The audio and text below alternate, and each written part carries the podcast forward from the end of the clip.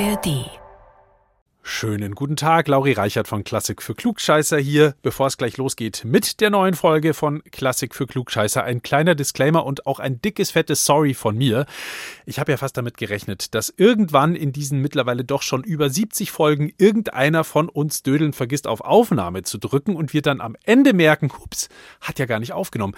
So schlimm ist es nicht gekommen. Allerdings habe ich nach unserer Aufnahme gemerkt, hups, klingt ein bisschen so, als hätte ich mich irgendwo in einer Kloschüssel versteckt, während wir aufgenommen haben. Hab ich nicht. Ich saß eigentlich ganz normal wie immer an meinem Computer mit meinem ganz normalen Mikrofon.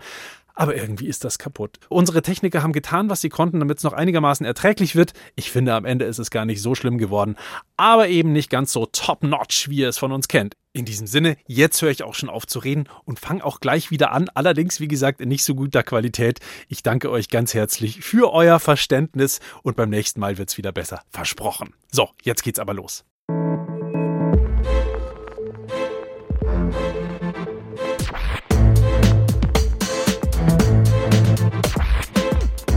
Klassik für Klugscheißer. Hallo und herzlich willkommen zu Klassik für Klugscheißer, dem launigsten und launischsten Podcast von BR Klassik, dem göttlichsten überhaupt, kurz der Diva unter den Musikpodcasts. Ich bin Uli Knapp. Servus. Und äh, ich bin Lauri Jahrhundertstimme Reichert, auch von mir. Einen schönen guten Tag.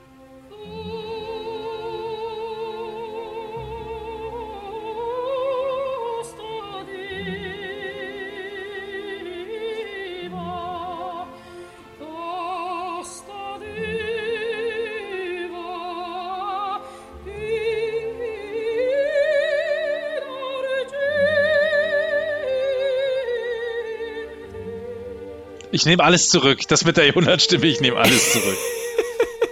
Es kann nur eine Jahrhundertstimme geben. In dem Fall war das Maria Callas mit Casta Diva, der berühmtesten Arie aus Vincenzo Bellinis Oper Norma. Hat übrigens nichts zu tun mit Penny, Lidl und Aldi. Ich habe ein kleines Zitat von Maria Callas. Es geht so. Bellini hat Norma für mich geschrieben. Ende. Das kann natürlich nicht sein, weil Bellini viel früher gelebt hat als Maria Callas. Bellini stirbt nämlich 1835 und da ist Maria Callas minus 88 Jahre alt. Diese Aussage hat er für mich geschrieben, ist aber schon eine Ansage und ich glaube, es sagt schon einiges aus über ihr Ego. Ja, über dieses Ego werden wir noch das ein oder andere Geschichtchen hören im Laufe dieser Folge. Und vielleicht kennt ihr ja diese Stimme, die wir da gerade gehört haben, vielleicht auch nicht. Nach dieser Folge wisst ihr auf jeden Fall besser Bescheid über Maria Callas, die bald, nämlich am 2. Dezember, ihren 100. Geburtstag gefeiert hätte. Wir schauen uns an, wer diese schillernde Frau der Operngeschichte war, welche Mythen sich bis heute um ihre Person ranken. Es sind so einige und warum sie wie keine andere das Image der Operndiva geprägt hat. Ich nehme schon mal so viel vorweg. Es wird ein bisschen gossipy. Oh ja, wir haben ein paar Geschichteln zusammengetragen. Gibt ordentlich Klatsch. Aber wir schauen auch gemeinsam auf die Stimme von Maria Callas mit dem Stimmarzt und Sänger Professor Bernhard Richter. Er beantwortet uns, ob diese Stimme wirklich so besonders war und wo vielleicht auch die Grenzen lagen der Callasschen Jahrhundertstimme. Die Stimme von Maria Callas lässt niemanden kalt. Ähm, Gott sei Dank ist es mittlerweile so, dass äh, die meisten Menschen, die sich mit ihrer Stimme beschäftigen, die ganz toll finden. Aber zu ihren Lebzeiten gab es auch Menschen, die die sogar als hässlich bezeichnet haben. Aber keiner konnte Maria Callas zuhören und hatte keine Meinung dazu. Ähm, das heißt, sie erreicht uns unmittelbar, emotional, ganz direkt. Und sie hat diese ähm, große Fähigkeit, dass man schon nach drei Tönen ihre Stimme sofort heraushört. Das hat sie nicht jetzt exklusiv als einzigste Sängerin auf der Welt. Das hat auch Elvis Presley zum Beispiel äh, oder andere Popstars. Aber sie hat diese Wiedererkennbarkeit und diese Unmittelbarkeit der Emotionalität in ihrer Stimme. Das sagt Bernhard Richter. Jetzt ist ja schon länger ein neues Jahrhundert angebrochen. Lauri, wer ist für dich eine Jahrhundertstimme des 21. Jahrhunderts? Also das finde ich unglaublich schwer zu sagen. Ich bin nämlich im Gegensatz zu Bernhard Richter kein Experte in Sachen Stimme, möchte ich behaupten. Ähm, ich finde ja, das hat er auch gerade gesagt, Wiedererkennbarkeit, die ist verdammt wichtig. Das ist für mich eigentlich sogar wichtiger als eine besonders tolle Technik oder so. Insofern würde ich mich jetzt mal ganz schnoddrig für Be Real entscheiden, weil den erkennt man wirklich innerhalb von nur einer Sekunde. Geil. Das ist der hier.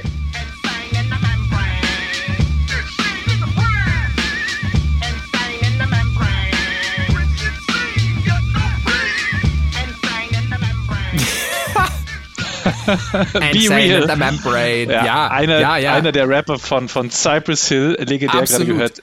Insane in the Brain. Special Featured MC. Er war nie offizieller Teil dieser Band tatsächlich, aber er war immer dabei, muss man dazu sagen. Das ist jetzt ganz spitzfindig und absolutes Klugscheißerwissen.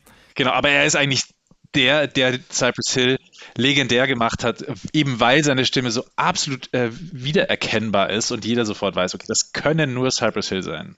Aber jetzt natürlich auch ein bisschen Scherz beiseite. Äh, ich weiß natürlich schon, dass Maria Callas jetzt, wo wir wirklich über ausgebildete Jahrhundertstimmen sprechen, ganz, ganz weit oben thront auf dem Opern-Olymp. Und wir haben ja auch gerade schon deutlich gehört, warum. Sie war eine unglaubliche Sängerin. Wenn wir bei BR Classic Facebook nur ein Foto von der Callas posten, ohne Stimme, dann rastet die Community schon total aus. Äh, es gibt auch jüngere Menschen bei Insta und TikTok, die Maria Callas heute noch feiern, aber natürlich nicht so sehr wie die Leute, die sie vielleicht sogar noch mitbekommen haben. Aber fangen wir mal ganz von vorne an. Vor ziemlich genau 100 Jahren wurde sie in New York City geboren. Sie war das Kind griechischer Einwanderer. Ihre Eltern hießen mit Nachnamen noch Kaloyeropoulos, also die, die Herren, die Damen Kaloyeropoulou, sie auch. Weil das aber in Amerika keine Sau auch nur annähernd aussprechen konnte, hat ihr Vater den Namen ändern lassen und zwar in Callas und so hießen sie dann fortan. Ziemlich kluger Move. Ich kann mir vorstellen, wenn jemand so begabt ist, dann hat er oder in dem Fall sie wahrscheinlich schon im Mutterleib gesungen. Also Solo versteht sich bei Maria Callas. Also, wann sie genau angefangen hat zu singen, wissen wir nicht genau. Was wir aber wissen, ihre Mutter hat schon sehr früh erkannt, dass Maria eine tolle Stimme hat. Aber dann kam auch noch Gevatter Zufall zu Hilfe, wie man so schön sagt. Und zwar mit zehn Jahren. Die Legende will, dass die kleine Maria irgendwann an, an einem offenen Fenster saß und La Paloma auf dem Klavier gespielt hat. Und dazu hat sie praktischerweise auch noch gesungen. Was dazu geführt hat, dass die Leute, die draußen auf der Straße vorbeigingen, so bezaubert waren, ob der himmlischen Engelsklänge aus dem Fenster, dass sie stehen geblieben sind und gelauscht haben und sich dieses Lied hier angehört haben aus dem Munde der zehnjährigen Maria Callas. Sie waren bezaubert. Aber bitte nicht wundern, hier singt kein engelsgleicher Sopran, sondern es brummt jetzt der sonore Bariton von Freddie Quinn. La Paloma, oh hey. Einmal müssen wir gehen. Einmal schlägt uns die Stunde der Trennung. Einmal komm ich zurück. La Paloma, oh hey. Einmal müssen wir gehen. Einmal schlägt uns die Stunde der Trennung. Einmal komm ich zurück.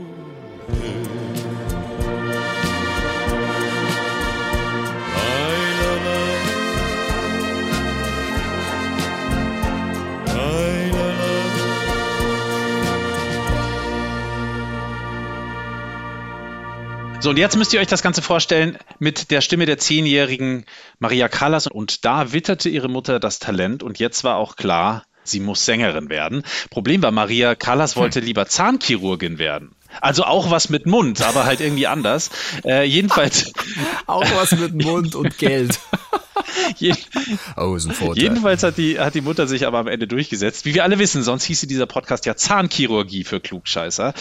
Äh, Ja, oder Kieferchirurgie Oder- für Klugscheißer. Das wäre doch eine schöne Alliteration. Das wäre sogar noch schöner, du hast recht. Maria Callas hat ihrer Mutter tatsächlich auch mal später vorgeworfen, dass sie ihr die Kindheit geraubt hat, weil sie sie schon sehr stark in die Richtung Sängerin dann auch gedrückt hat. Aber jedenfalls, ihr Weg war besiegelt und er sollte ja nicht unerfolgreich beschritten werden. Ja, es erinnert mich ein bisschen an Paganini, an Niccolo Paganini, den Teufelsgeiger, der von seinem Vater nur was zu essen bekommen hat, wenn er den ganzen Tag geübt hat. Ganz schön fies. Also ich glaube, ein wenig freiwilliger ging es dann doch zu im Hause Callas. Mit 13 ging es mit der Mutter wieder nach Griechenland zurück, in die Heimat der Callas. Eltern. Richtig, ihre, ihre Eltern hatten sich getrennt und dann hat die Mutter sie geschnappt und ist wieder mit ihr zurückgegangen. Wie ging es denn dann in Griechenland weiter für Maria Callas? Eigentlich sehr straight, würde ich sagen. Studium am Konservatorium von Athen. Frau Mama macht sie dafür extra zwei Jahre älter, weil man da eigentlich erst mit 16 studieren durfte. Also ist sie da schon mit 14 hingegangen, keiner hat's mitgekriegt. Oh Mann, das war eine Hockey-Mom. Die hat alles dran gesetzt, dass aus dem Kind ein Star wird. Richtig, genau. Wahnsinn. Aber wie gesagt, sie hat schon auch kapiert, ich habe hier was Besonderes als Tochter und mit noch nicht mal 18 Jahren singt Maria Callas dann schon die Titelpartie der Tosca von Puccini an der Athener Nationaloper. Das hier, Vissi d'arte, Vissi d'amore.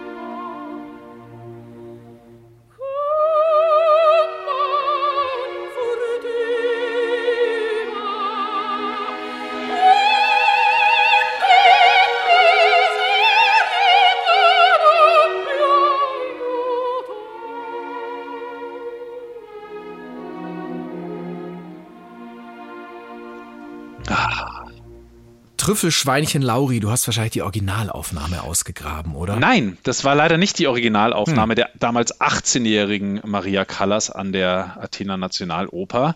Die haben wir trotz gründlicher Suche nicht finden können. Das hier war die Callas als Tosca dann knapp zehn Jahre später an der Mailänder Scala. Wenn Lauri und unser Team das schon nicht hinbekommen, dann kriegt es vielleicht ihr hin, liebe Hörerinnen und Hörer. Also diese alte Aufnahme irgendwo zu finden, vielleicht liegt sie ja bei euch rum. Vielleicht findet ihr sie ja auch auf dem Dachboden einer alten Dame. Wenn ihr diese Aufnahme von Maria Callas als Tosca von 1942 wirklich habt, dann schickt sie uns einfach per Mail, zum Beispiel an klugscheiße.br.de oder auch als WhatsApp. Die Nummer ist 0171 544 4464. Und wenn ihr sie nicht habt, dann dürft ihr euch trotzdem melden. Schickt uns zum Beispiel gerne eure Themenwünsche. Setzen wir immer wieder gerne um.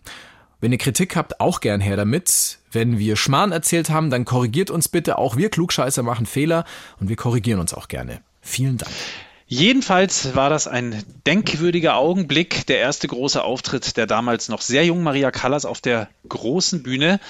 Und es gibt noch einen sehr berühmten Moment der Operngeschichte mit der Callas. Im Jahre 1950, da hat die Callas nämlich die Titelpartie in Giuseppe Verdis Oper Aida gesungen in Mexico City. Aber da hat sie dann einen kleinen Twist eingebaut. Sie hat die Siegerszene im zweiten Akt mit einem dreigestrichenen S beendet. Und hm. dieses S steht nicht in den Noten. Das hat sie selber beschlossen, das einfach mal so zu machen. Und wie man sich auch Jahre noch äh, später erzählt hat, das Publikum drehte durch. Erklär mal kurz, was, was ist denn so, so, so special am dreigestrichenen S? also S ist natürlich einerseits ein populärer Horrorroman des Autors Stephen King. Oh. Das dreigestrichene S wiederum. oh Gott. Das dreigestrichene S wiederum ist vor allem aber ein wahnsinnig hoher Ton und sehr schwer zu singen. Also in etwa so. Beeindruckend, Lauri. Sehr beeindruckend. Ja. Sehr hoch. Mhm. Wow. Ja, ich habe lange dafür geübt. ja. Keine Sorge, wir hören es gleich noch ein bisschen höher und richtig gesungen. Noch höher. Äh, und noch ein bisschen höher, ja. Obwohl schon hier das Glas neben mir fast zersprungen wäre. äh, Fun Fact übrigens noch dazu: Ihr Kollege Kurt Baum, der hat bei dieser Aufführung damals den ägyptischen Feldherrn Radames äh, gesungen der hat davor in den Proben ähnliche Spirenzchen gemacht und ist seinen Kollegen schon massiv auf den Sack gegangen, weil er ein paar Spitzentöne sehr angeberisch lange, lange, lange in die Länge gezogen hatte. Und ja, das hat die Maria mitgekriegt und dann hat sie sich gedacht, so nicht, Freundchen, wenn du das machst, dann mache ich es auch und zwar noch viel besser und noch viel krasser als du. Und ja, dann hat sie eben das hohe S rausgehauen. Kurt Baum wiederum war dann so angepisst, dass er geschworen hat, nie wieder mit Maria Callas zusammenzuarbeiten. Ihr seht also, in der Opernwelt geht es mitunter zu wie im Sandkasten auf dem Spielplatz. Naja, wie gesagt, die AIDA-Aufnahme von 1950 gibt es nicht, aber wir haben eine andere Aufnahme ausgegraben, die ist ein Jahr später entstanden. Und auch in dieser Aufnahme singt Maria Callas dieses hohe dreigestrichene S in AIDA. Und bitte.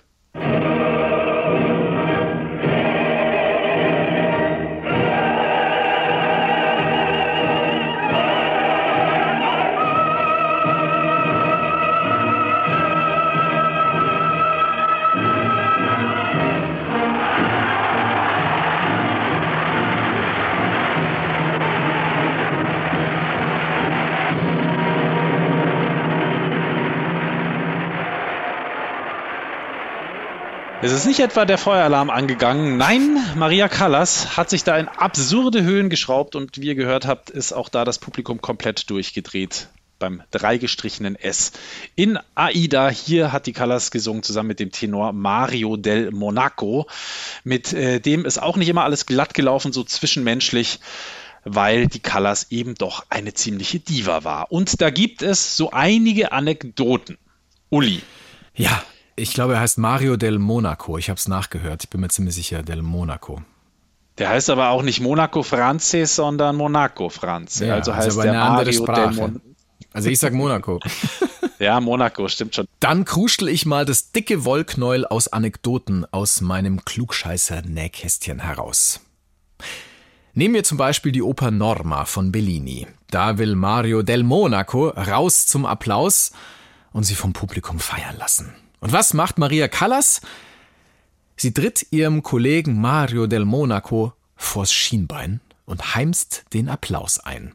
Ganz alleine. Und es gibt auch noch mehr Ärger mit einem anderen Sängerkollegen. Das Ganze wird dann bekannt als die Affäre Sordello. Es geht nämlich um den Bariton Enzo Sordello und die Oper Lucia di Lammermoor. Die ist von Gaetano Donizetti. Da hält Sordello eine hohe Note im Duett mit Maria Callas länger aus als vorgeschrieben. Callas muss vor ihm aufgeben. Und das ist natürlich das ganz große Drama für die Frau. Man könnte schon sagen, eine Tragödie. Ja, und es ist auch nicht irgendwo passiert, sondern an der Met in New York. Das ist eine Demütigung. Die Callas ist die beleidigtste Leberwurst von ganz Manhattan. Die beleidigte Mettwurst. Ja, oder die Mettwurst, genau. Den Gag wollte ich irgendwie auch schon einbauen. Sie ist auf jeden Fall ziemlich belämmert nach Lammermoor. Und was macht der Direktor der Met? Was macht der Mann? Was glaubst du? Ja, keine Ahnung, er wird die beiden halt äh, zum Rapport ins Büro gebeten haben. Ja, nö. Er hat sich für einen entschieden, in dem Fall für eine. Denn er schmeißt Enzo Sordello am nächsten Tag raus. Entlassen, wegen eines Tons. Wahnsinn. Ja, mit der Callas wollte sich offensichtlich keiner verscheißern. Um diese Musik ging es damals. Gaetano Donizettis Lucia di Lammermoor. Und zwar hören wir jetzt aus dem dritten Akt, welch holder Ton, ich höre seine Stimme, die Kerzen leuchten.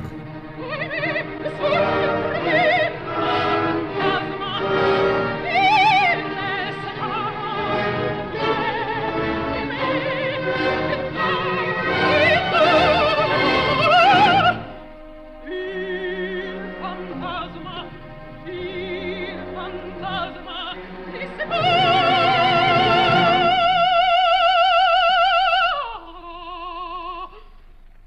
Das ist eine Aufnahme von 1952 und zwar in Rom aufgenommen. Für so eine richtig gute Geschichte, da braucht's immer Reibereien. Also Konkurrenz belebtes Geschäft, sagt man. In dem Fall so einen richtig schönen Zweikampf. Und diesen Zweikampf, den liefert sich Maria Callas mit Renata Tebaldi. Das ist ihre große Konkurrentin und Spinto-Sopranistin. Jetzt muss ich kurz einhaken. Ich kenne Bitte. diverse verschiedene Arten von Sopränen. Wie sagt man? Sopranen. Sopranita. Sopranita, Mezzosopranita zum Beispiel oder Koloratursoprane. Aber was ist ein Spinto-Sopran? Weiß ich, habe ich nie gehört. Ich erkläre dir gern, Lauri. Hier kommt ein schöner Klugscheißer-Fakt, auch für alle anderen zum Weitererzählen. Spinto-Sopran wird auch lyrischer Sopran genannt. Spinto stammt aus dem Italienischen und kommt von spingere. Das kennen wir wahrscheinlich alle, wenn wir in Italien die Tür aufmachen von einem Restaurant und da steht dann spingere, also drücken.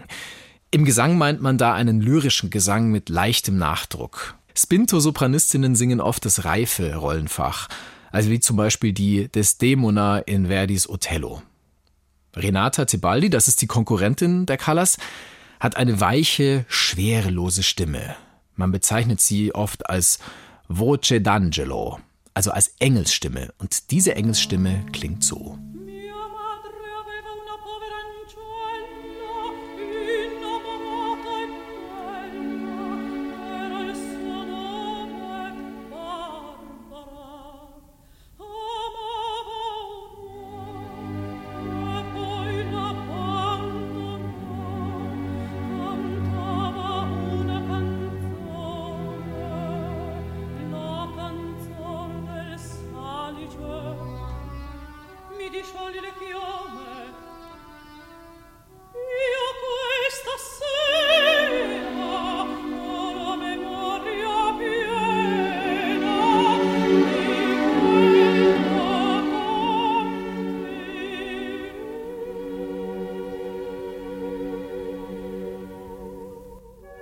Mia madre aveva una povera ancella. Meine Mutter hatte eine arme Magd.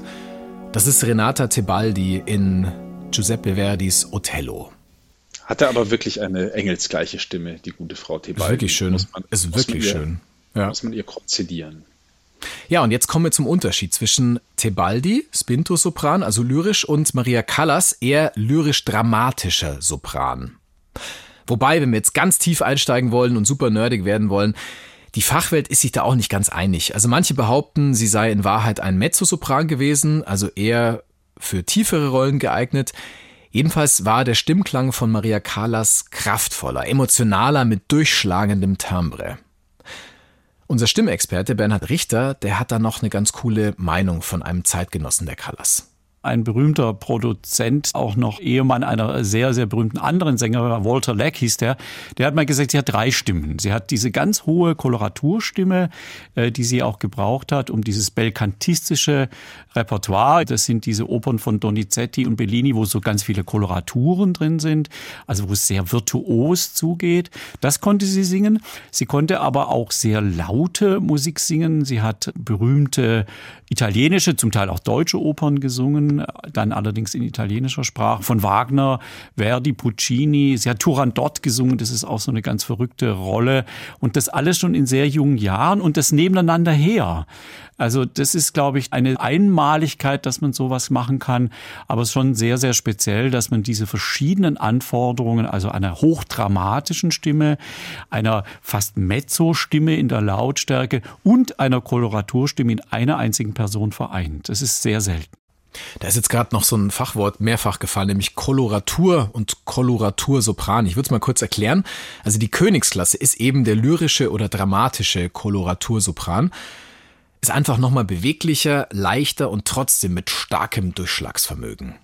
Hui, das war jetzt Ja. viel Stimmtheorie. Zurück zum Beef zwischen Maria Callas und Renata Tebaldi. Die beiden, die mochten sich nicht. Hier ist ein Zitat von Callas über Tebaldi.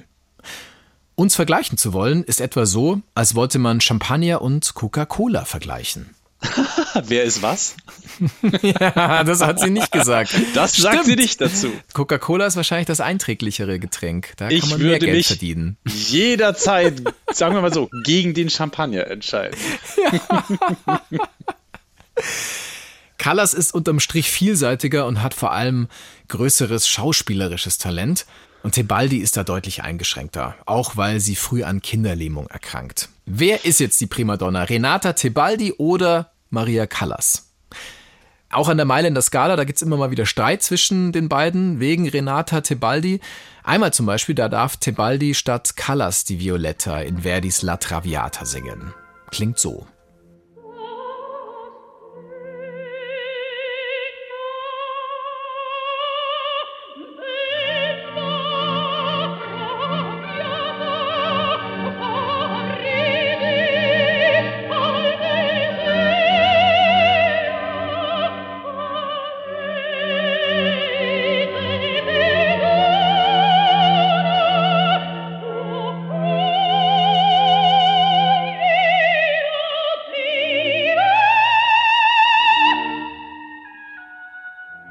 Addio del Passato ist es, eine Arie der Violetta aus La Traviata von Giuseppe Verdi, gesungen von Renata Tebaldi. Tja, und was macht Maria Callas?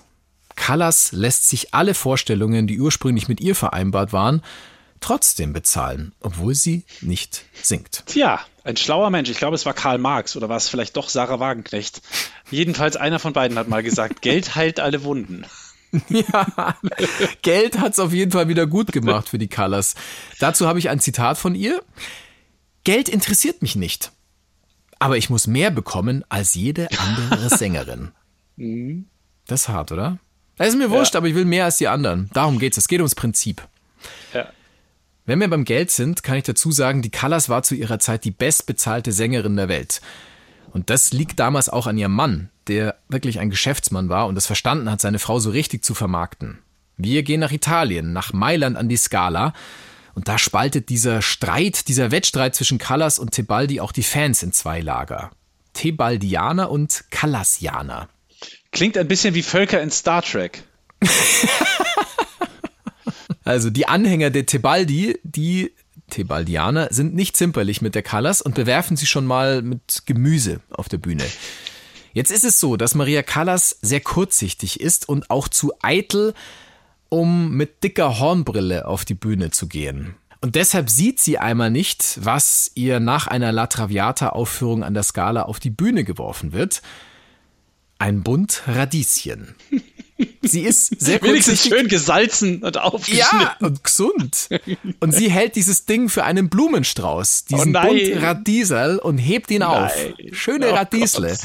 Ja, und dann macht sie halt gute Miene zum bösen Spiel, weil sie eben zuerst denkt, ah ja, es sind ja Blumen, drückt ihn an Oh die Brust, aber in der Garderobe, da bricht's dann aus ihr Ah. heraus, heult ganz fürchterlich. Ah, Das kann ich verstehen.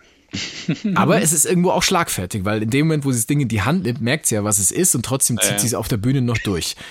Ja, und die Anhänger von Tebaldi, die hindert es nicht daran, das Ganze nochmal zu machen und zwar Jahre später, wo ganz anders, nämlich in New York, in der Met, in der Metropolitan Opera. Da fliegt wieder ein Bund Radieschen auf die Bühne mit dem Kommentar, du hast sie in Mailand bekommen, du sollst sie auch hier haben. Ja, aber Uli, jetzt mal ganz kurz. Also, wenn die so krass kurzsichtig war, dass sie einen Bund Radiesel nicht unterscheiden kann von einem Blumenstrauß, wie hat die denn dann Opern gespielt? Ich meine, auf einer Opernbühne, die sind groß, da steht viel rum, da muss man auf Positionen sein. Da kann man nicht einfach wild wie, eine, wie ein blindes Huhn im wahrsten Sinne des Wortes durch die Gegend rennen. Wie hat sie das gemacht? Ja, also es gibt schon Menschen, die ihr helfen. Der Regisseur Lucchino Visconti, der hilft der Callas, indem er Taschentücher mit seinem Lieblingsparfum tränkt und diese an Orte auf der Bühne deponiert, an denen Maria Callas länger verweilen soll. So kann sie einfach ihrer Nase folgen, also dem Geruch folgen und sich orientieren, falls sie eben die Markierungen auf der Bühne nicht sieht. Was? Das glaube Das- ich irgendwie nicht. Ja, eine geile das- Geschichte. Das ist eine Ah, ja, geile gut. Geschichte. Ja, doch, das soll schon stimmen. Also später ist es dann so, dass sie sich mit sogenannten Haftschalen behilft. Vielleicht ahnst du schon, worum es geht. Gibt ja sogar Leute, die heute noch Haftschalen sagen. Und zwar Haftschalen, die man sich unter die Augenlider klebt. Das sind ja die Vorreiter der Kontaktlinsen. Also natürlich damals viel größer, härter und halt auch zerbrechlicher als das, was wir uns Ei. heute da an die Augen draufstecken. Ich auch. Ich auch. Ja, super. Ich finde es eine Wahnsinnserfindung. Unfassbar. Aber Maria Callas musste halt mit den Vorgängern Vorlieb nehmen. Sie ist eine Perfektionistin, Maria Callas. Und das kommt auch ganz gut in einem Interview raus, das sie 1962 uns gegeben hat. Also nicht dir und mir, sondern dem Bayerischen Rundfunk. Das wäre so toll, wenn die bei Klassik für Klugscheißer auch mal noch gewesen wäre. Damals, ja, als wir angefangen haben, 1961. Das hier ist aus dem Jahre 1962. I must confirm what everybody says. You've really changed completely. You're another woman. Are you happy? Sind Sie glücklich? Well, uh, I am much happier, but no real artist could be happy. Also Madame Callas sagt, sie ist viel glücklicher, aber welcher wirkliche Künstler könnte schon glücklich In sein? other words, we're never pleased with what we do. Wir sind niemals mit dem zufrieden, was wir tun. Wir wollen es immer noch besser machen. Gut übersetzt, der Kollege. Ja, ja, simultan muss man fast schon sagen. Also das Ja, ist ja. wirklich eine Leistung, wie das damals gemacht wurde. Hier ist der Journalist sehr nett zu Maria Callas. Es geht aber auch anders. Und zwar deutlich unverschämter. Aber dazu kommen wir später. Ich will ganz kurz auf den Begriff Diva eingehen. Stimmt, das muss man mit ihr klären in dem Zusammenhang, ja. ja. Diva kommt aus dem Italienischen. Divino bedeutet göttlich, himmlisch. Maria Callas wird einfach La Divina genannt, also die göttliche. Unter einer Diva, das haben wir an den Anekdoten ja jetzt, glaube ich, schon gemerkt, verstehen wir eine Künstlerin, die auf verschiedene Weise auf, mich, auf sich aufmerksam macht. Also zum Beispiel durch exzentrische Allüren und durch ein, ich würde mal sagen, ungewöhnliches und vielleicht sogar fast majestätisch übertriebenes Verhalten. Ja, und dann kommt halt noch die Ausstrahlung dazu und die war wohl wirklich faszinierend. Callas sagt 1971 über die Bezeichnung La Divina, Zitat, ich habe es nicht gern, wenn man mich La Divina nennt. Ich bin Maria Callas und ich bin eine ganz gewöhnliche Frau. Ja, da bin ich mir nicht so sicher. Aber gut. Selbstbild, Fremdwahrnehmung, Eigenwahrnehmung, das kann ja hin und wieder ein bisschen auseinandergehen. Aber an wen denkt ihr denn zu Hause eigentlich so, wenn ihr den Begriff Dieven hört? Das ist ja eigentlich ein Begriff, den man nicht mehr nur für Opernsängerinnen verwendet, sondern mittlerweile ist das ja eigentlich ein recht inflationär gebrauchter Begriff, Diva. Also Adele zum Beispiel gilt als Pop-Diva. Ich habe es aber auch schon im Zusammenhang mit irgendwelchen B-Schauspielerinnen gehört. Also da geht es, glaube ich, oft auch ein bisschen um das große Interesse, hast du ja schon gesagt, an der Person und vielleicht auch nicht unbedingt nur darum, wie gut sie singen kann oder schauspielern kann oder so. Obwohl jetzt im, im Beispiel Adele natürlich es anders ist, die kann super singen, keine Frage. Aber das alleine interessiert eben nicht. Zum Beispiel, als Adele so viel abgenommen hat, da war das weltweit ein Riesenthema und zwar Tage und eigentlich sogar wochenlang und hin und wieder hört man immer noch davon. Und so eine ähnliche Story hat Maria Callas auch mitgemacht. Die hatte auch immer mit ihrem Gewicht zu kämpfen, zumindest in der ersten Hälfte ihres Lebens. Sie ist schon als Pummelchen auf die Welt gekommen. Fünfeinhalb Kilo bei der Geburt, das ist relativ stolz, kann man sagen. Und äh, sie hat auch immer gern gegessen, sowieso, war entsprechend schon als Jugendliche relativ dick. Und auch später auf den großen Bühnen war sie eine eher beleibtere Sängerin. Sie hat mehr als 90 Kilo gewogen. Und ja, das äh, hat schon gewirkt, sozusagen Ja, nach außen. das zieht vor allem böse Kommentare nach sich. Klar, vor allem damals, also Bodyshaming war natürlich sofort am Start. Es gab einen Journalisten, der hat 1952 nach einer AIDA-Aufführung in Verona geschrieben, es war unmöglich, auf der Bühne zwischen den Beinen der Elefanten und denen von Maria Callas zu unterscheiden. Also was geht denn eigentlich? Aber Puh. das hat man damals irgendwie noch normal gefunden, so über Menschen und ihre Körper zu sprechen. Jedenfalls, Maria Callas hat unter ihrem Gewicht sehr gelitten, aber eben auch unter solchen Kommentaren und hat dann mit Anfang 30 innerhalb einiger Monate auf unfassbare 55 Kilo abgespeckt. Das sind um die 40 Kilo, die sie da abgenommen hat innerhalb von so kurzer Zeit. Keiner weiß genau, wie sie das gemacht hat, ob es jetzt eine bestimmte Diät war. Sie hat anscheinend auf Kohlenhydrate verzichtet oder, das war auch im Umlauf als Gerücht, sie hat sich vielleicht auch einen Bandwurm einsetzen lassen. Gar nicht so komm. unüblich, die Praxis damals ja, um abnehmen nee. zu können. Aber man weiß es nicht. Sie hat jedenfalls, sie wurde deutlich dünner. Ja, und auch ganz witzig, eine Nudelfirma in Italien hat diese Gewichtsabnahme von Maria Callas für eine eigene Werbekampagne benutzt und behauptet, dass Maria Callas einfach ihre Nudeln gegessen hat und deswegen abgenommen hat, was ein bisschen der Theorie widerspricht, dass Maria Callas ja eigentlich auf Kohlenhydrate verzichten wollte. Aber egal, die, äh, die Callas geht natürlich dagegen gerichtlich vor, weil es eine Lüge ist. Und äh, das ist ein ziemlich großer Prozess, der auch viel Aufsehen erregt. Da ist sogar der Papst damals involviert. Ich glaube, sein Cousin war Chef dieser Nudelfirma, aber das nur am Rande. Jedenfalls geht dieser Prozess ein in die Geschichte als die Spaghetti-Schlacht, die am Ende gewonnen wird von Maria Callas, was mal wieder eindrucksvoll beweist, mit der Callas legt man sich besser nicht an. Aber es heißt ja auch immer, gute Sänger sollen ein bisschen mehr auf den Rippen haben. Da gibt es ja immer so diesen Ausdruck, ja, Resonanzkörper und so weiter.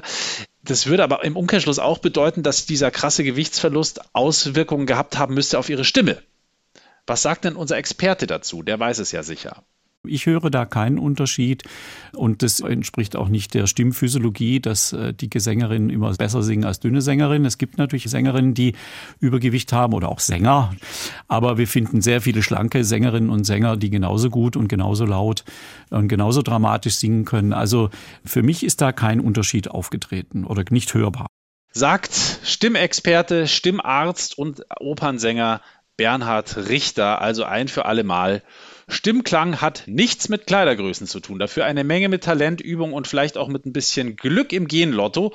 Aber man kann festhalten, Stop Bodyshaming auf der Bühne, aber natürlich auch abseits der Bühne. Und trotzdem hatte die Callas dann bald nach dieser Abnehmerei stimmliche Probleme, hatte aber nichts mit dem Gewicht zu tun, sondern mit ganz anderen Dingen. Ähm, sie hatte ihren Zenit stimmlich schon so mit Mitte, Ende 30 überschritten und plötzlich kamen ständig Probleme, ständig Schmerzen beim Singen, ständig Entzündungen an den Stimmbändern. Und äh, das wurde auch nicht mehr besser, sondern mit zunehmendem Alter auch noch immer schlimmer. Was war da los? Herr Richter, nochmal. Es hört sich sehr, sehr stark an, als ob natürlich eine gewisse Überlastung schon dabei war. Durch diese großen Rollen in jungen Jahren, schon mit Anfang 20, Mitte 20 Isolde äh, oder Turandot. Das ist praktisch wie Schwergewichtsboxen, ja. Und äh, dann am Ende ihrer Karriere, bei dieser Comeback-Tournee, hört sich es eigentlich so an, als ob sie hormonelle Probleme hat, weil wir da eine Registerdivergenz sagen, wir Stimmärzte. Das heißt, es war mehr so eine Sprechstimme, klingt eher wie so eine Chanson-Sängerin und dann eben diese Opernstimme, die aber auch sehr stark mit Vibrato, dann konnte sie die Töne, die Tonhöhe nicht mehr richtig treffen. Also das ist wirklich ähm, sehr, sehr ja, frustrierend dazu zu hören. Und das wäre typisch für hormonelle Störungen, wie es in dem Alter um die 50 bei Frauen durchaus auftreten kann, auch bei anderen Sängern. Wahnsinnig interessant, mit wie vielen Faktoren es zusammenhängt, ob eine Stimme gut ist und ob sie sozusagen dem allerhöchsten Standard noch standhalten kann. Aber, wie wir wissen, es war nicht nur die Stimme, typisch Diva, immer großes Thema bei Maria Callas. Auch ihr Gewicht war natürlich immer großes Thema, aber nicht nur, denn ganz besonders hat die Presse und die Öffentlichkeit auch alles interessiert, was mit Maria Callas Männerbekanntschaften, Liebschaften und Beziehungen zu tun hatte. Und man muss zugeben, sie hat halt auch eine Menge Stoff geliefert. Da war, da war so einiges los im Liebesleben der Maria Callas. Drama, Drama, Drama, Sodom und Gomorra auch gerne mal dabei. Ui. Dabei ging es relativ gesittet los. Sie hat recht jung geheiratet, 25 Jahre alt, und zwar den fast doppelt so alten italienischen Ziegelfabrikanten Giovanni Giovanni Battista Meneghini. Du hast gerade vorhin schon kurz von ihm gesprochen. Er hat ihre geschäftlichen Geschicke gelenkt und war so eine Art Manager für sie, gleichzeitig auch eine Art Vaterfigur. Sie ist ja ab 13 ohne Vater aufgewachsen, da hat sie sicher auch so ein bisschen Ersatz gesucht. Aber ja, wie soll ich sagen, es hat nicht so recht gezischt. Es hat nicht so recht gebrodelt und gefunkt hm. im Hause Callas. Äh, gebrodelt und gefunkt hat es im Leben von Maria Callas erst ein bisschen später, allerdings nicht mit ihrem Ehemann, sondern mit einem anderen. Sie hat sich nämlich ein paar Jahre nach der Hochzeit verliebt in den Regisseur Lucchino Visconti. Das allerdings war aussichtslos, denn Visconti war schwul. Er hatte hm. überhaupt keinerlei Interesse an Frauen. Problem ist, Maria Callas wollte das nicht wahrhaben oder es war ihr egal oder wie auch immer. Jedenfalls hat sie oh ihn einfach auf Schritt und Tritt verfolgt. Sie hat ihn, man kann es nicht anders sagen, gestalkt. Boah. Und ist dann da essen gegangen, wo er essen war und hat dann da laut rumgeschrien und Geheul und Geplär und Drama und Szenen in Restaurants. Äh, sie hat rasende Eifersuchtsattacken gehabt auf den jungen, hübschen Tenor Franco Corelli und dann auch auf den jungen Leonard Bernstein, die alle Kontakt hatten mit Visconti. Und ja, sie wollte einfach nicht locker lassen. Dabei hat sie sich die Männer nach ihrer Abmagerungskur quasi aussuchen können. Die standen Schlange, und zwar im wahrsten Sinne des Wortes. Da ging es dann zu wie bei den Backstreet Boys oder wie bei Harry Styles, heute nur andersrum. Junge Männer haben dann da gezeltet, teilweise vor den Opernhäusern, um irgendwie Maria Callas nahe zu kommen. Also es hat wirklich krasse Züge angenommen. Normalerweise ist es doch so, dass Superstars irgendwann komplett abdrehen. Also ja. weil halt nur noch Party und Rausch und Drogen. Aber Maria Callas war immer ziemlich diszipliniert, oder? Glaubst du, Uli? Also natürlich war sie am Anfang total diszipliniert, sonst wäre sie auch nicht so gut geworden. Von nix kommt nix und äh, ohne ständiges Üben, ständige Disziplin und vor allem auch Schonung der Stimme wäre sie garantiert nicht so weit gekommen. Aber dann, Uli, dann trifft ein, was du gerade schon so kurz angerissen hast. Nach dem ständigen Üben und der Askese und dem Arbeiten und dem Auftreten holt sie dann doch irgendwann die Lust auf das Leben ein. Hm. Sie freundet sich an mit einer amerikanischen Klatschkolumnistin, die wiederum übrigens selber lesbisch ist und unsterblich in die Callas verliebt, die wiederum aber nicht lesbisch ist und deswegen das Ganze hm. nur platonisch will. Hm. Jedenfalls, die beiden hängen trotzdem ständig miteinander rum und diese Kolumnistin führt sie ein ins wilde Leben der High Society und in die Bussi-Bussi-Glamour-Welt und Maria Callas findet das total mega. Sie geht steil, sie geht ständig auf Partys, feiert die Nächte durch und sie sagt dann irgendwann sogar mal eine Vorstellung ab bei den Edinburgh Festspielen, weil sie sich lieber mit ihrer Kumpeline in Venedig auf einem Ball vergnügen will. Und ja, da steht dann natürlich, kannst du dir vorstellen, die Klatschpresse wieder auf der Matte. Die Callas ist eine Primadonna, wie aus dem Bilderbuch heißt es da unter anderem. Aber, was viel entscheidender ist, wenn sie nicht auf diesem Ball in Venedig gewesen wäre, sondern wie sie es gehört hätte bei den Edinburgh Festspielen, hätte sie nicht den griechischen Reeder und Multimilliardär Aristoteles Onassis kennengelernt. Da war nämlich auch auf diesem Ball.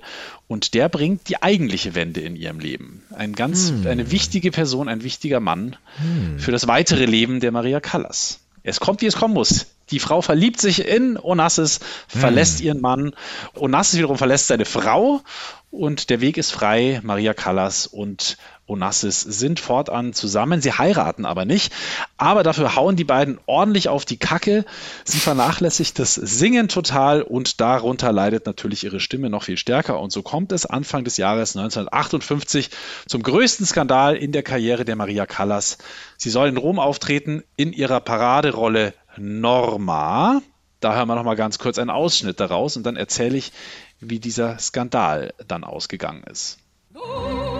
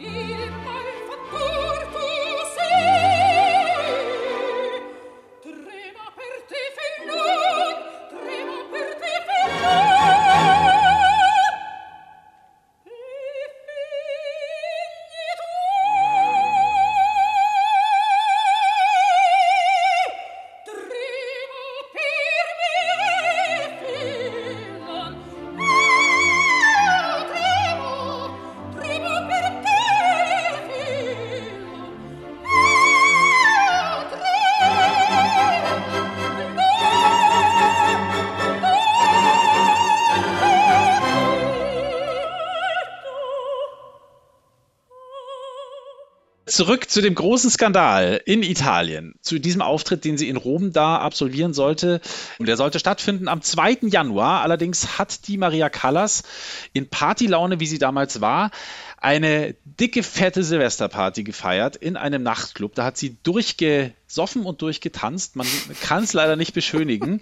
Und am Tag des Auftritts hat sie immer noch keine Stimme. Sie ist auch noch ein bisschen erkältet dazu, haut sich mit Medikamenten voll, stellt sich natürlich, einfach weil der Druck auch so groß war und dieser Auftritt auch so eine große Nummer war. Ich meine, immerhin, der Staatspräsident ist auch vor Ort, stellt sie sich auf die Bühne, obwohl sie todkrank ist. Und ja, es kommt auch hier, wie es kommen musste. Es wird dermaßen furchtbar. Sie trifft fast keinen Ton so ungefähr äh, und merkt es selber, das geht jetzt hier nicht weiter und äh, bricht die Vorstellung nach dem ersten Akt ab. Das wiederum bringt das Publikum auf die Barrikaden, die pfeifen und schreien und führen sich auf, dass man es noch in den Katakomben hört. Und sie muss daraufhin durch einen unterirdischen Gang aus dem Opernhaus geführt werden. Sie wird natürlich auch danach noch von der Presse zerfetzt. Tagelang geht es nur noch um diesen Skandal. Und es sollte einer der schwärzesten Tage in der Karriere der Maria Callas sein. Und auch so ein bisschen, ehrlich gesagt, der Anfang vom Ende. Aber so ein richtig schön saftiger Skandal. Ich finde ja sowas toll, wenn man sagen kann, ab da ging's richtig bergab. Ich will aber noch mal ganz kurz zurückkommen zu Onassis. Also Onassis, das ist ein Name, den kennt ja jeder. Und das ist doch der Typ, der mit Jackie Kennedy verheiratet war. Also mit der Ex von Präsident Kennedy. Ganz genau. Aristoteles Onassis war mit Jackie Kennedy verheiratet. Danach. Für die Callas war Onassis, wie sie selber mal gesagt hat, die größte Liebe ihres Lebens. Aber es lief halt alles nicht genauso, wie sie sich das vorgestellt hat. Onassis heiratet sie nicht. Sie leben beide zwar in derselben Stadt in Paris, aber sie haben getrennte Wohnungen. Und dann 1967, die beiden sind eigentlich immer noch zusammen, zumindest glaubt sie das, kommt der große Schock. Sie muss in der Zeitung lesen, dass ihr, dass ihre Liebe Aristoteles Onassis völlig überraschend die Präsidentenwitwe Jacqueline Kennedy, aka Jackie Kennedy, geheiratet hat. Aus der Zeitung hat sie es erfahren, musst dir mal vorstellen. Boah, das ist schon hart. Also das ist wirklich so ein Schlag ins Gesicht. Genau, und diesen Schlag, den hat sie ehrlich gesagt auch nie ganz verkraftet. Ihr ging es fürchterlich schlecht. Und natürlich, die Öffentlichkeit äh, bekommt sehr schnell Wind davon, lässt sie ja nicht vermeiden. Und das ganze Drama wird öffentlich ausgeschlachtet. Sie muss sich unangenehmen Interviews stellen. Wir hören mal einen Ausschnitt aus einem mega unangenehmen Interview aus dem Jahr 73 mit dem Journalisten Mike Wallace. Das war vier Jahre vor ihrem Tod. Und da wird sie da nochmal von ihm über ihre Männer ausgequetscht und über diese ganzen unglücklichen äh, Geschichten. Und ja, es ist alles ein bisschen cringe. You've had your husband, you've There had are your not very lover. many men that can be near me. Why? Uh, it's a sort of a. It could be a handicap to be famous. You mean you're a man eater? No. No. Uh, but near you, very many interested people can be there. And I have a very active mind, and I might frighten uh, real men away, too. You discarded a husband. You no longer have your lover. Well, I And your, your job is, I mean, you're, you're now professionally, Yes. you're making a tour, but that is not the compelling thing that it was, and one wonders what is at the core of your life? What is at the center of your life today, Madame Callas? The center of my life is to be ha- peaceful with yourself and um, to do to be able to uh, not be bored, which is already a lot. But one senses that you are searching for something No, I don't search anymore. I'm at peace with myself and I accept myself as I am. Ja, ist wie bei einem Polizeiverhör. Ja, also ich glaube, solche Interviews würde es heute auch kaum noch geben. Also kein Nee. PR-Mensch würde seiner Künstlerin empfehlen, mach doch mal mit dem Typen ein, ein hartes Interview und dann würden manche Fragen vorher ab verboten werden oder rausgeschnitten werden. Aber natürlich auch sie als Man-Eater zu bezeichnen oder zu fragen, ob sie das ist, das ist schon hart. Umgekehrt würde man wahrscheinlich auch kaum einen Typen fragen, ob er halt jede Frau sich packt, die er haben kann. Aber ich finde interessant, dass sie sagt, hey, ich bin mit mir selbst im Reinen. Also so würde ich es jetzt mal übersetzen, wenn sie sagt, ähm, to be at peace with oneself. Und da ist sie dann irgendwie schon ganz bei sich. Ja, äh, sie sagt, äh, dass sie im Frieden mit sich selber ist, aber es hat trotzdem in ihr rumort. Es ging ihr einfach nicht mehr gut. Die Stimmprobleme werden immer heftiger und das führt dazu, dass sie 1965 zum letzten Mal auf einer Opernbühne steht. Wie gesagt, auch wieder als Tosca. Da ist sie gerade mal 41 Jahre alt, also das ist ja kein Alter für eine Sängerin eigentlich. Und danach hat sie eigentlich nur noch in Konzerten gesungen oder hier und da Plattenaufnahmen gemacht. Da konnte man natürlich auch viel schneiden und nachbearbeiten. Da ist das mit der Stimme nicht so ins Gewicht gefallen. Sie versucht dann zwar noch mal ein Comeback, das scheitert aber mehr oder weniger, ist zumindest nicht so erfolgreich wie erhofft. Sie äh, versucht sich auch als Regisseurin, das hört sie auch schnell wieder auf. Sie gibt Unterricht. Dann 1973 die Abschiedstournee. An ihrer Seite damals der Tenor Giuseppe Di Stefano. Mit dem zieht sie nochmal zum Abschied rund um den Globus und dieser Herr Di Stefano sollte dann auch der letzte Mann sein im Leben der Maria Callas.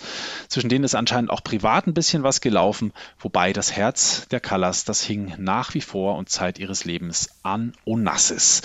Der wiederum hatte eingesehen, und jetzt wird's wirklich absurd, dass seine Ehe mit der Kennedy-Witwe ein Fehler war und stand dann plötzlich ernsthaft wieder bei der Callas vor der Haustür. Hat er gezeltet bei ihr vorher, wahrscheinlich. Oder? Wahrscheinlich hat er gezeltet. Aber er blieb trotzdem verheiratet mit der Kennedy. Also da lief dann wohl auch noch so einiges parallel. Ich sag's ja, Sodom und Gomorra. Ihr aller, allerletztes Konzert, wohlgemerkt, also die letzte Opernvorstellung, die ist schon ein paar Jahre her. Das allerletzte Konzert als Sängerin allerdings, das gibt Maria Callas dann ein Jahr nach ihrer Abschiedstournee 1974 in Japan. Da war sie knapp 49 Jahre alt und danach singt sie nie wieder öffentlich. Und ist dann auch so, glaube ich, ziemlich abgetaucht. So ist es. Sie ist danach tatsächlich komplett abgetaucht. Also sie hat völlig abgeschottet von der Außenwelt in ihrer Pariser Wohnung gelebt. Da vereinsamt sie. Auch Onassis war da nicht mehr da. Der stirbt nämlich 1975, also ein Jahr nach ihrem letzten Konzert. Und bald danach stirbt dann auch Maria Callas 1977. Da ist sie noch nicht alt, sie ist 53 Jahre alt. Offiziell stirbt sie an Herzversagen, das ist die Diagnose der Ärzte, die man erfährt. Es wird aber auch gemunkelt, dass es eine Überdosis an Tabletten gewesen sein könnte. Einer Freundin hat sie mal erzählt, dass die wichtigen Dinge in ihrem Leben ausnahmslos an einem Tag mit einer 3 oder an einem Tag mit einer 6 oder an einem Tag mit einer 9 im Datum passieren. Das sind ihre Glückszahlen, sagt sie. Was sie damals noch nicht weiß, auch ihr Todesdatum würde eine 6 und eine 9 im Datum enthalten. Es ist nämlich der 16.09.1977. Und genau dieser ziemlich frühe Tod war ihr auch von einer Wahrsagerin tatsächlich vorausgesagt worden, also aus der Hand gelesen worden. Diese Wahrsagerin, die prophezeit ihr, dass sie jung sterben werde, aber dabei nicht leiden werde. Und jetzt kommen wir wirklich zum Ende. Ihre Leiche wird dann nach ihrem Tod schnell verbrannt und die Urne wird auf einem Friedhof in Paris beigesetzt. Allerdings bemerkt man ein Jahr später, es ist am ersten Weihnachtsfeiertag, dass die Urne verloren gegangen sei. Was macht man? Man startet einen Aufruf im Fernsehen mit der Bitte, die Urne doch bitte zurückzugeben. Und in der Tat, am darauffolgenden Tag, also am zweiten Weihnachtsfeiertag 1978, taucht die Urne in einer entlegenen Ecke des Friedhofs wieder auf. Daraufhin sperrt man sie vorsichtshalber in einen Tresor in einer Pariser Bank, bis die Asche von Maria Callas, angeblich auf ihren eigenen Wunsch hin, ein halbes Jahr später, nämlich im Juni 1979, in der griechischen Ägäis verstreut wird. Genau vor der Insel Skorpios, das ist die Insel, die Onassis gehört hat. Der hatte ja durchaus Asche, pardon. Und dieses der hatte doch Grab, schon genug Asche. Der hatte sehr viel Asche. Das Grab, das gibt es noch heute in Frankreich, in Paris, am Friedhof Père Lachaise. Das ist leer.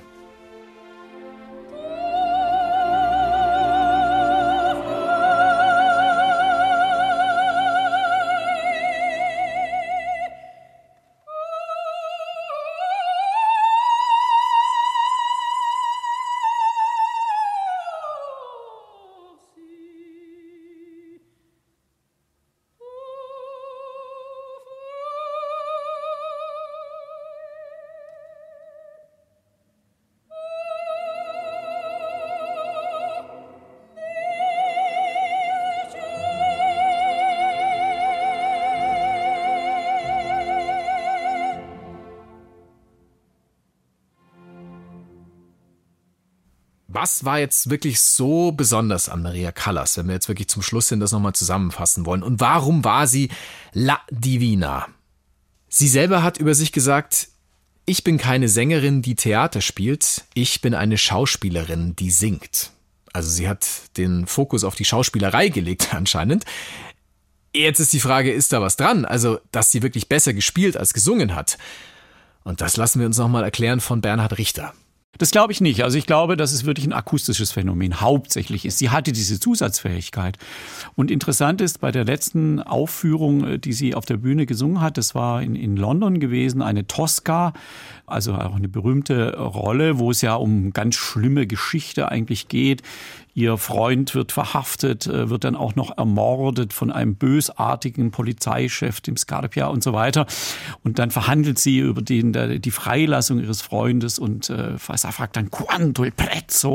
Also hochdramatisch. Wenn man das als Video sieht, dann denkt man, oh wow, hat die eine Ausstrahlung. Wenn man es aber nur als Aufnahme hört, hört man die Defizite.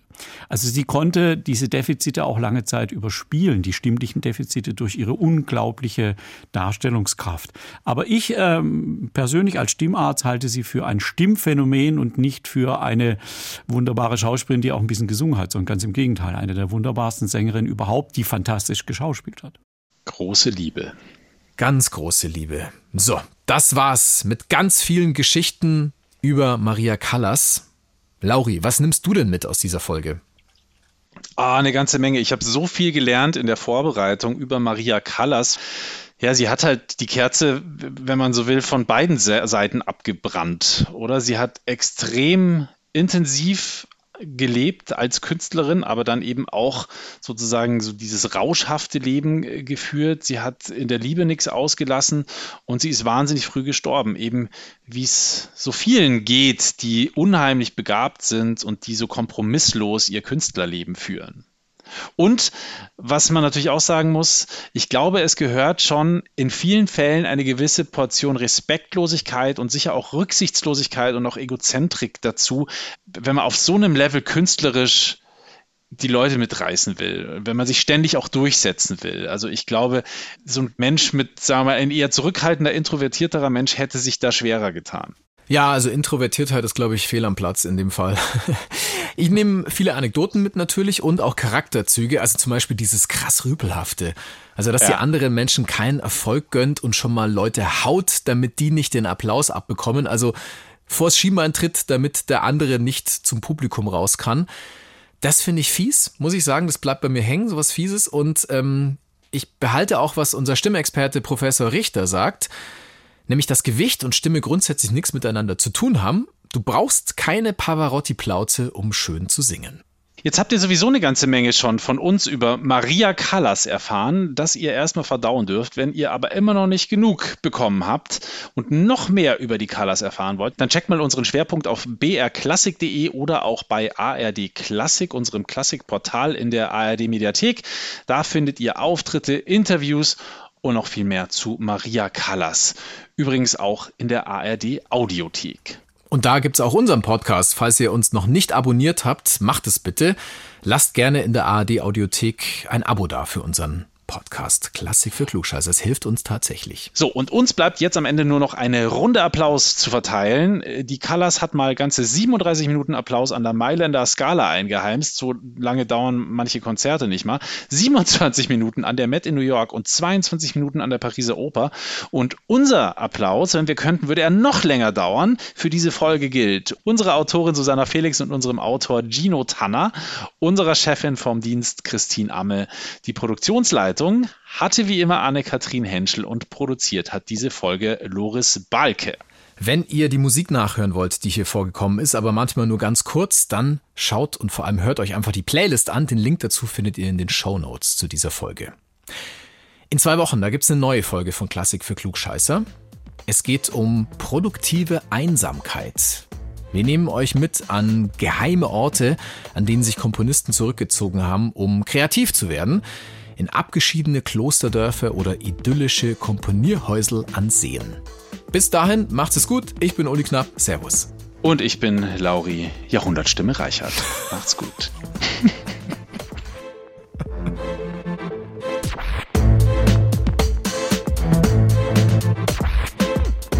Klassik für Klugscheißer.